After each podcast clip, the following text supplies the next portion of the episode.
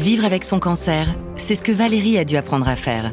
Dans ce podcast, elle raconte son histoire, celle d'une femme et d'une mère qui découvre à 50 ans qu'elle a un cancer du sein. Épisode 5. Réveiller l'étincelle de la vie. La petite blague, c'est que je suis née un 21 juillet, donc je suis cancer, ascendant cancer.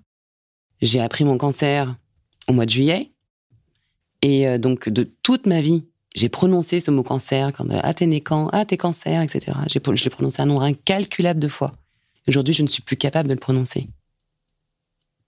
J'ai terminé la chimiothérapie, l'opération, la radiothérapie, et la prochaine étape, c'est l'hormonothérapie. Et là, on prend pour 5 ans. De ce que j'ai compris, l'hormonothérapie, c'est une chimiothérapie orale.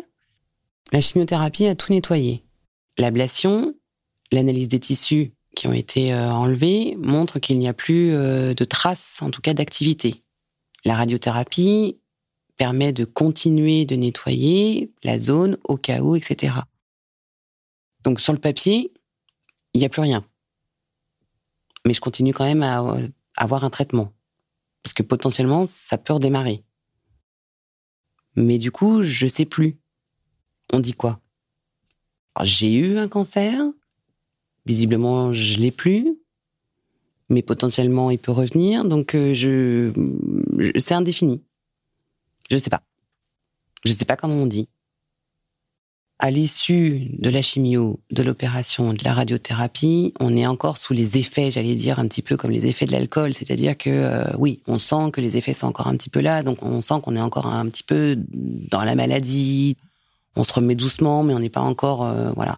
Et de jour en jour, ça, me nuise et les choses redeviennent. On gagne, même si c'est 1% par jour, euh, voilà, c'est toujours 1% de plus. Donc on se sent sortir, entre guillemets, de quelque chose. Sortir de la nébuleuse et de se dire, ça y est, la sortie du tunnel, elle est pas loin. Mais médicalement parlant, je sais pas dire euh, exactement euh, où est-ce que je me situe. Le cancer, il s'est invité, enfin, je veux dire, c'est un intrus, c'est-à-dire que d'un seul coup, il y a quelqu'un qui s'invite, qui euh, fout le bordel, qui dérange tout, et on vous dit, euh, bah, va falloir euh, le mettre dehors. Et ça va prendre un petit peu de temps, ça va être compliqué, il va être tenace, mais vous allez finir par le mettre dehors. Donc vous vous accrochez à cette idée de effectivement le mettre dehors.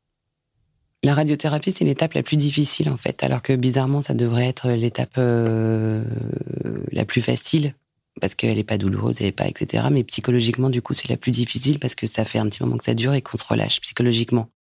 Et que effectivement, à l'issue de la radiothérapie, euh, j'ai eu besoin d'avoir un soutien psychologique autre que celui euh, de ma famille, de mes amis, de voilà. Ça y est, j'ai serré les dents pendant euh, tout le temps du traitement. Je me suis battue, j'ai été courageux, j'ai été vaillante, j'ai été tout ce qu'on veut. Mais là, j'ai besoin euh, d'évacuer maintenant toute cette euh, toute cette colère, toute cette injustice, tout ce que j'ai mis de côté pour avoir les ressources pour me battre. Donc, euh, je mettais de côté en me disant c'est insignifiant, c'est insignifiant, c'est insignifiant, c'est insignifiant. Ouais, sauf qu'à force, il est plein le pot est insignifiant. Et là, ce pot-là, là, celui-là, il faut aussi que je le vide parce que sinon, j'arrive pas à avancer pour vider l'insignifiant, finir de d'évacuer, le radiothérapeute m'a conseillé d'aller voir euh, une oncopsie. C'est les soins de support en fait euh, aux personnes qui ont été atteintes d'un cancer et donc c'est un suivi, enfin c'est pas un suivi psychologique, mais c'est une aide psychologique en oncologie, donc en cancérologie. C'est à raison d'une fois toutes les euh, deux semaines, ça dure une heure et ça fait un bien fou. J'ai passé une étape. Là, je finis de vider tout le insignifiant et à l'issue de ça, je pense que euh, j'aurais enfin repris ma vie d'avant. Aujourd'hui, j'ai l'impression d'avoir traversé euh, une tempête, un cyclone et, euh, et d'être toujours debout. Et finalement, bah, c'est moi qui ai repris un petit peu les rênes et qui ai repris mon quotidien, qui ai repris mes activités, qui ai repris et qui grappille chaque jour un petit peu plus, qui laisse effectivement derrière moi la fatigue, les, les effets indésirables, tous ceux qu'on a cités, c'est-à-dire euh, les cheveux repoussent, les sourcils sont là, les cils sont là, Je découvre un autre moi. J'aurais jamais pris le pari de me couper les cheveux si courts, mais au final, je pense que je vais les garder aussi courts. J'ai fait le choix de ne pas euh, mettre de prothèse et je ne pense pas un jour euh, le faire. Je l'accepte, ça fait partie de mon parcours de vie. Quelqu'un aurait une cicatrice sur le genou, sur le coude ou sur la joue. Bon, bah moi, elle est effectivement sur un sein, mais ça fait partie de mon histoire. Alors, je vais pas dire qu'elle me manquerait, mais voilà, elle fait partie de moi comme un grain de beauté, comme une tache de naissance, comme une cicatrice en tombant à vélo, comme elle fait partie de mon histoire. J'ai un profil avec euh, un bonnet A et un profil avec un bonnet D. Voilà, si on m'avait posé la question, j'aurais choisi d'avoir deux A. Donc de me faire enlever le deuxième sein et d'avoir cette symétrie. Mais on ne me l'a pas posé. À partir de l'opération, on a euh, cette jolie lingerie qui s'aggrave par devant, qui est une sorte de brassière en fait, et on vous donne un joli petit coussin euh, où on dirait euh, les trucs pour mettre les aiguilles comme avaient nos grands-mères avant.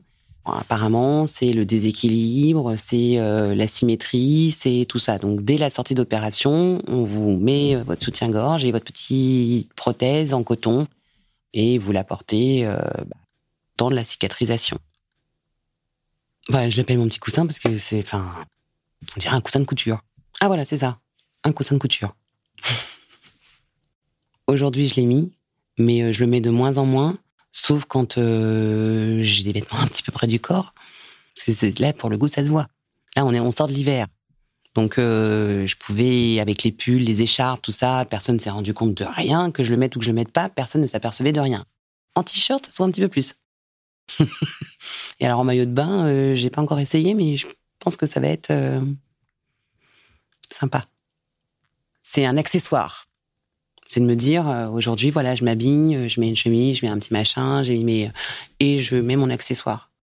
Aujourd'hui, je me sens bien, à savoir euh, la prochaine rencontre et comment je le vivrai, comment je l'annoncerai effectivement à quelqu'un, à un futur partenaire, je n'en sais rien. Je pense que je l'annoncerai très naturellement parce que je le vis naturellement. Et si la personne devait effectivement être horrifiée ou apeurée ou partir, bah c'est, on en revient toujours à la même chose, c'est-à-dire que c'est pas contagieux, c'est pas, j'ai, rien fait de grave, c'est une maladie parmi tant d'autres, c'est un cancer, bah ouais. Et ça touche de plus en plus de monde, donc euh, bah, moi aussi j'ai fait partie du tirage au sort. Et si la personne n'est pas capable de le de le comprendre, de l'accepter, comme moi je l'ai accepté, bah c'est que elle a rien à faire là. montrer mon corps dans le cadre d'une relation de couple, je, je ne sais pas. Comme on dit, tant qu'on ne l'a pas vécu, on ne peut pas savoir. En revanche, le montrer à des inconnus, j'ai fait que ça pendant huit mois. Donc, moi qui étais bien pudique, j'ai bien appris à ne plus l'être. Donc, euh, voilà. Je vais pas dire que c'est devenu une habitude, mais voilà, ça me pose vraiment plus aucun souci euh, de, de, de euh, je vais pas dire que c'est une fierté, hein, parce que ce serait quand même euh, pousser le bouchon un peu loin. Mais euh, je n'ai plus un sein. Maintenant, je montre une blessure, une cicatrice. Donc, je montre pas une partie de ma féminité. Donc, ça ne me gêne pas de montrer, euh, entre guillemets, mon sein gauche. Il n'existe plus. Au début, c'est pas beau, comme n'importe quelle cicatrice, où qu'elle soit. Euh, une égratignure, c'est jamais beau. Euh, si on a une cicatrice sur le visage, on va pas se dire chouette, j'ai une cicatrice sur le visage. Mais au final, on, je vais pas dire qu'on l'apprivoise, mais euh, comme on est obligé de s'en occuper, de faire des soins, de la nettoyer, de la masser, donc on s'en occupe beaucoup. On est content de voir que la cicatrice évolue, qu'elle cicatrise bien, que les chairs ceci, que ça redevient beau, que voilà. C'est comme les oreillers à mémoire de forme. Quand on s'assoit dessus, on se relève et d'un seul coup, ça reprend sa forme. Et ben là, c'est un peu ça. Bon, c'est un peu plus long.